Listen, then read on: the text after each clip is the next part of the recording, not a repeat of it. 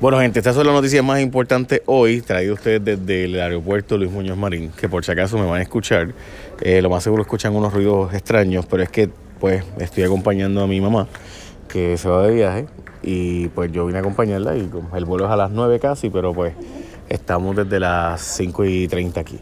Eh, bueno, mami, tú sabes. Eso, nada, dice el mandamiento, honra a tu padre y a tu madre, pues yo espero que papá Dios me lo tome en consideración para que para que las días. nada, solamente acompañándola por si acaso yo trabajo hoy normal. Así que vamos a noticias más importantes. Hoy, eh, martes, no, miércoles 13 de marzo de 2019. Eh, sin respuestas asume ante avalancha de casos de niños que esperan recibir pensión. Como ustedes saben, ayer mostramos en mi programa de televisión lo que realmente ha sido una pesadilla para las madres que no consiguen a su ex cuando éste se va de Puerto Rico y aunque lo consigan dan la dirección, número de teléfono, número de seguro social, patronal, eh, el seguro social patronal el de ellos, eh, la dirección postal residencial física del esposo, del patrono, todo, aún así asume no los consigue y asume es quien único los puede conseguir, como ustedes saben una vez pasa esta agencia. Asume no tuvo respuestas, más allá de decir que sí, que son miles de casos, sin confirmar cuántos de cada uno de los 25 mil casos que tienen esa división, cuántos consiguen y cuántos no consiguen. La AFAF va a ofrecer nuevos servicios internos al gobierno. Dicen que no es privatización, sino que la AFAF va a dar servicios de consultoría, además servicios financieros, de recursos humanos, operacionales, etcétera. Y dependiendo del tipo de trabajo y su complejidad, será el costo de cada contratación. Eh, así que indirectamente es un tipo de privatización de las agencias del gobierno, mientras multaron a la empresa AES como ustedes saben, tiene una planta de eh, carbón para venderle energía eléctrica a la Autoridad de Energía Eléctrica. Eh, la autoridad se la compra, ellos son el 15% de la luz, o sea, 15 de cada 100 megavatios que se usan en Puerto Rico los produce AES. Y la multa fue de 160 mil por la cogeneradora eléctrica, eh, supuestamente contaminar el ambiente. 100 mil por exceder los parámetros establecidos por emisión de tóxicos y otros 60 mil por no presentar planes de muestreo de agua y resultados analíticos de estudios requeridos en órdenes anteriores. Por si acaso, 160 mil dólares para ese es básicamente nada. hablando de un volumen de negocios de millones de dólares básicamente diario. Eh, va a discutir la situación hoy y honestamente la pregunta que uno se tiene que hacer es si AES va a seguir produciendo a largo plazo con carbón o va a cambiar a otro tipo de eh, mecanismo como sería gas natural o destilado diésel, etcétera. Residentes de la calle Loíza también por su seguridad. La madrugada del lunes ocurrió un doble asesinato en la calle Loíza. Y esto ha llevado a los residentes a quejarse de la seguridad en esa zona. Eh, mucha gente va a decir que las barras están en el garete y que por eso es que ocurrió este asunto de estar bebiendo a las 3 y pico de la mañana o a las 2 de la mañana, pero el problema principal es la falta de patrullaje y recursos, que honestamente ahí hay también. Hay que decir que siempre la culpa se echa al alcohol y a las barras, a los negocios abiertos. Bueno, pues sí, eso es parte de, pero pregunta, ¿hay un mecanismo de patrullaje preventivo allí? Igualmente. Molesto Rosselló con congresista demócrata y es que el gobernador aún no puede entender cómo es que un congresista eh, como Raúl Grijalva apoya la estadía para Washington DC, pero no para Puerto Rico. En específico, le preguntó abiertamente, e invitó a buscar una contestación al por qué no estaría evaluando que se discute el tema del estatus de Puerto Rico y demás. Eh, de hecho, va a haber una actividad este viernes a las 6.30 de la noche en el Roberto Clemente para hablar de esos temas. Mientras tanto, las vistas realmente no van a ser de esos asuntos. 6 millones, eh, perdónenme, ahí están escuchando, eh, como ustedes saben, eh, pues estoy en el aeropuerto, como les había dicho. Así que pues ahí escucharon el ruido ese de llamar a los pasajeros. Eh, 6 millones nos cuesta el racionamiento, el racionamiento de agua en 8 municipios le cuesta a la autoridad de acueductos 6 millones de dólares y eso incluye los 63 oasis que hicieron y asuntos de seguridad y demás. Eh, cerca de 95 mil dólares por oasis se gastan. El ingreso de tragamonedas podría beneficiar a los policías y es que el proyecto de fideicomiso recibirían 50% de los ingresos de las máquinas tragamonedas para aumentar a beneficios de, retiro de la policía. Y según Miguel Romero, la medida de su autoría pretende impulsar lo que ya estaba plasmado en el artículo 159 de la reforma contributiva, o sea, es decir, que asegurarse de que los chavos que vengan de la videolotería pues vayan a mitad para retiro de la policía. Eso es una manera de básicamente decir que se los quiten a la Universidad de Puerto Rico y se los den a la videolotería porque, eh, perdón, a los policías. Eh, así que pues eso es parte de lo que se está discutiendo. Sigan soñando con cuentos de hadas en vez de ponerse a trabajar. Si es que el secretario de Hacienda, Raúl Maldonado, anda por Washington, pero en vez de estar empujando proyectos con algún tipo de momentum y sentido a largo plazo, está hablando con legisladores sobre un crédito contributivo federal para las compañías que inviertan en proyectos turísticos en Puerto Rico y está buscando beneficios contributivos para las manufactureras en la isla Eso se ha intentado hacer montones de veces, pero como ustedes saben, no hay break.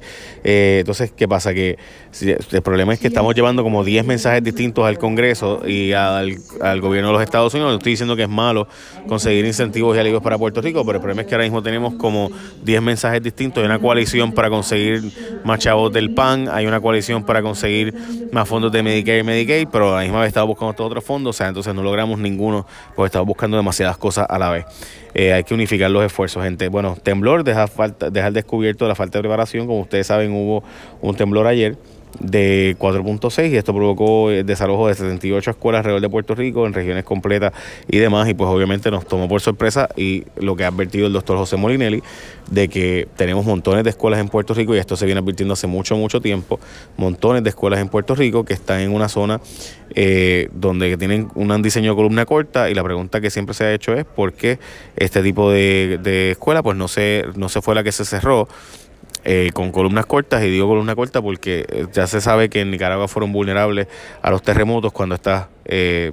Cuando ocurrió el terremoto de allá, que usaron el modelo de Puerto Rico en las escuelas de allá, pues algunas de esas escuelas colapsaron y pues la pregunta que siempre se había hecho es si se iba a tomar en consideración a la hora de cerrar escuelas, si iba a tomar en consideración este asunto. y de hecho, pues todos nos hacemos la pregunta de si se hizo o no se hizo. Por último, se eximió de culpa la secretaria de Educación, dijo que el contrato de tus valores cuenta ya lo detuvo a tiempo y que ella no tuvo que ver con la preparación del contrato y demás que como ustedes saben fue empujado por ética gubernamental y ya ustedes saben lo que pasó con ese contrato que fue detenido y que los federales están advirtiendo que había irregularidades con él. Eh, así que ya ustedes saben, de hecho, Educación anunció ayer una inversión de 160 millones de dólares en mejorar la tecnología que se usa en las escuelas públicas en Puerto Rico, específicamente banda ancha y demás. Y también destacaron, hay una historia en Metro sobre un joven con autismo, un programa vocacional que me parece que es una historia bien interesante sobre el tema, ¿verdad? lo que se llama Spark que le permite a estudiantes vocacionales de educación completar su primera experiencia de trabajo antes de graduarse de escuela superior y específicamente este es un joven con necesidades especiales y obviamente totalmente fructífero y, demás. Eh, así que básicamente esas son las noticias más importantes del día de hoy, hay otras cuantas más, pero yo diría que son las más importantes. Eh, así que nada, gente, buen día, bendición, échame la bendición. Y discúlpenme el ruido, pero pues es que de verdad tenía que acompañar a mi señora madre hoy, a dejarla aquí y que ella pues siga por ahí por abajo. Muchas bendiciones, échame la bendición, bye. Good morning. Today is Wednesday, March 13. My name is Edgardo Vicente, and these are Puerto Rico's top news for today. We start off with the Puerto Rico Child Support Agency, ASUME, and Jay has been having programs having to do with Asume for the past two weeks. Um, Asume is honestly a mess. There are hundreds, maybe thousands of kids whose parents have not paid child support for years. They have a lot of ways of not paying child support. One of them is to simply move to the States where Asume cannot find them because the agency's Puerto Rico office uh, does not even speak English. Some of some of the of the workers and they can't communicate with the equivalent child support agencies in the states to find these people and make them pay child support. There's cases of parents owing fifty thousand, even hundred thousand dollars in back pay in in child support, and Asume is doing nothing about it. Like literally nothing. The office that is supposed to do this, people do not speak English there. So even if the if the mothers or the or the fathers find the other parent and they know their exact location in the states, Asume will do nothing about it. Like this is simply absurd. It's a scandal. And the secretary of Asume uh, sorry, the secretary of, uh, of the family uh, in Puerto Rico uh, and the director of Asume did not go to Jay's program. They are not answering his questions. But this just keeps going, getting bigger and bigger, and more people are calling every day to say they have similar situations or they know of similar situations of parents who are just bypassing the system, looking for a way to around the system to not pay what they're supposed to pay in child support. Uh, we move on to the next news. Uh, yesterday we talked about the AES, which is the carbon generator, the company that generates energy with carbon in Puerto Rico, and that they were uh, affecting the, the, the, the water underground right next to their to their plant. So yesterday, the Natural Resource Department uh, put a fine on them for $160,000. $100,000 of that fine is for the toxic emissions that they that they were having and and what the the effect that they that it had in in in the, in the natural resources around them and another 60,000 was for not having adequate controls put in place and tests done to find this problem before it actually happened like to just know that to identify the problem uh, in time before before it actually affected the community and, and the and the and the water uh, underground in Puerto Rico. So yeah, they got a hundred sixty thousand dollar fine yesterday. Um, we move on to La Calle Loiza, which is in San Juan. There, uh, Monday morning, so uh, Monday about 3 a.m. in the morning, a double murder was recorded or, or occurred. Uh, without a doubt, this is a problem in Puerto Rico. There are murder numbers are really high this year. We've seen them in the middle of the day, during the weekends, in touristic zone, in tourist zones, in pretty much everywhere. Like people are killing themselves in the streets in, in a lot of places. And it's not just late at night in bars, it's pretty much just anywhere. But a group of residents of Calle Loiza, who have been opposing the bars there for a while, are using this as a stepping stone to say, hey, we have to regulate bars. This was done at this crime was committed at 3 a.m. and we have to regulate bars because of this. I strongly disagree. I think the reason there is so much criminality is because there aren't enough policemen, and the policemen that we do have don't have the resources to fight crime, which results in that criminals can just act Uh, however they want without fear of repercussion. If we actually put limits on bars, put limits on the on the on, on the times that they can operate, we'll be restricting the economy, making Puerto Rico less attractive to tourists because Calle Loiza is a tourist zone and what we'll end up doing is having even less resources to to police, and therefore even more criminality and even more crazy criminals because these guys are just doing things that you wouldn't have thought 10 years ago because they would have been caught the next day.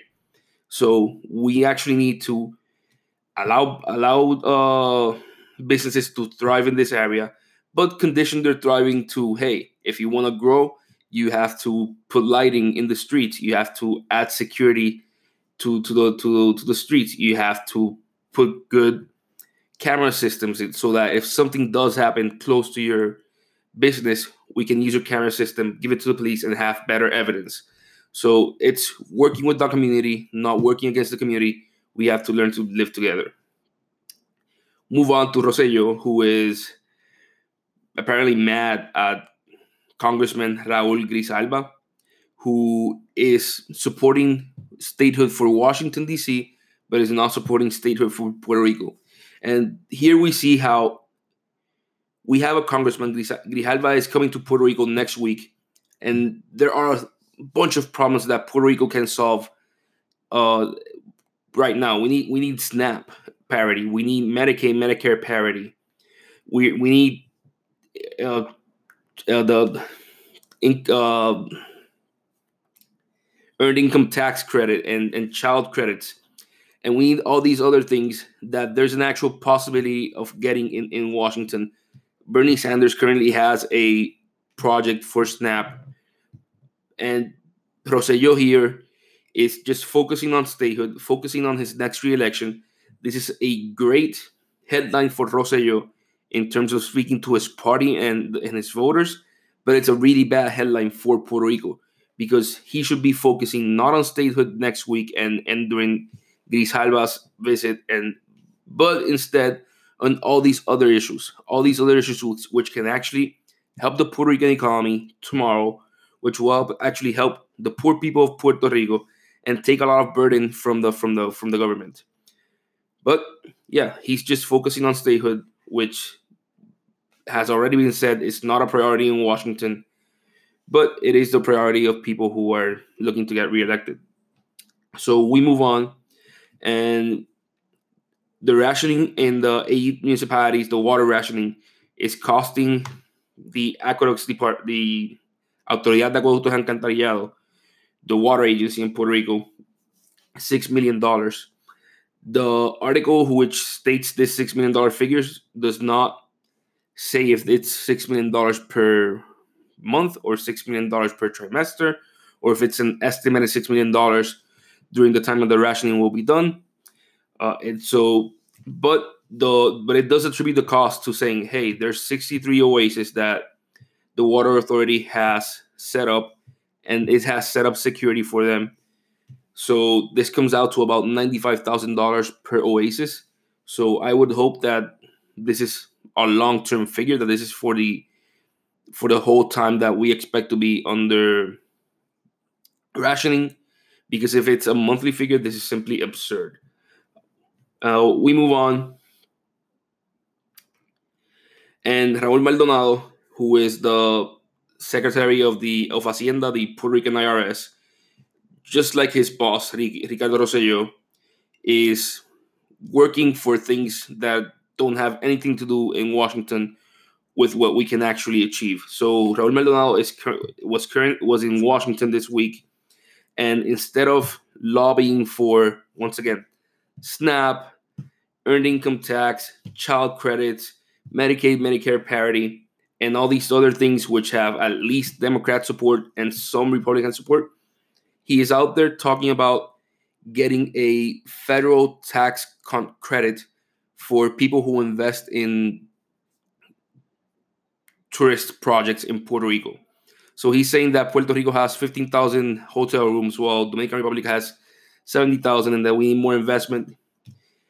Yeah, we do need more investments, but we don't need more tax credits. We actually need for the government to start doing its job, start getting the property tax lien market going so that all the properties that are abandoned in San Juan, Santurce, and all these beautiful areas, they get into a lien market. People can buy them at affordable prices, not the prices that their owners are just sitting on them and trying to sell them at.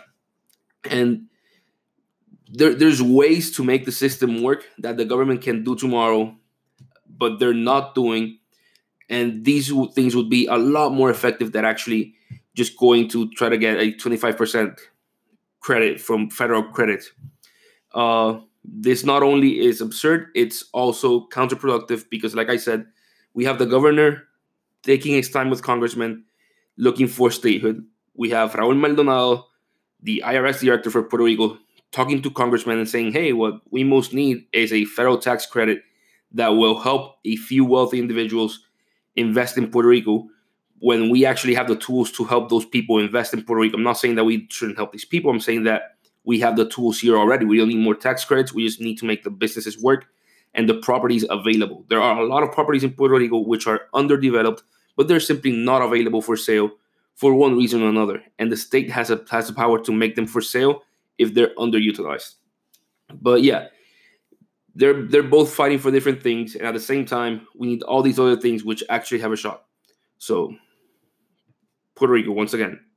And we move on to our final news. There, there was a mild earthquake yesterday, which had people worried across the island mainly because a couple of schools suffered some minor structural damage.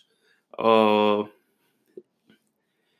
and it it was it, it was a like an, an eye opening. We hadn't had anything like this since Maria or anything that that approximated a natural disaster since, since Maria.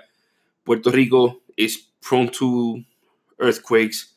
We've had very very large earthquakes about every hundred years in in our in our past we haven't had one in about 100 years.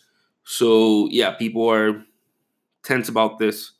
And because of the of the earthquake, it, it, information came out that said that only 23% of schools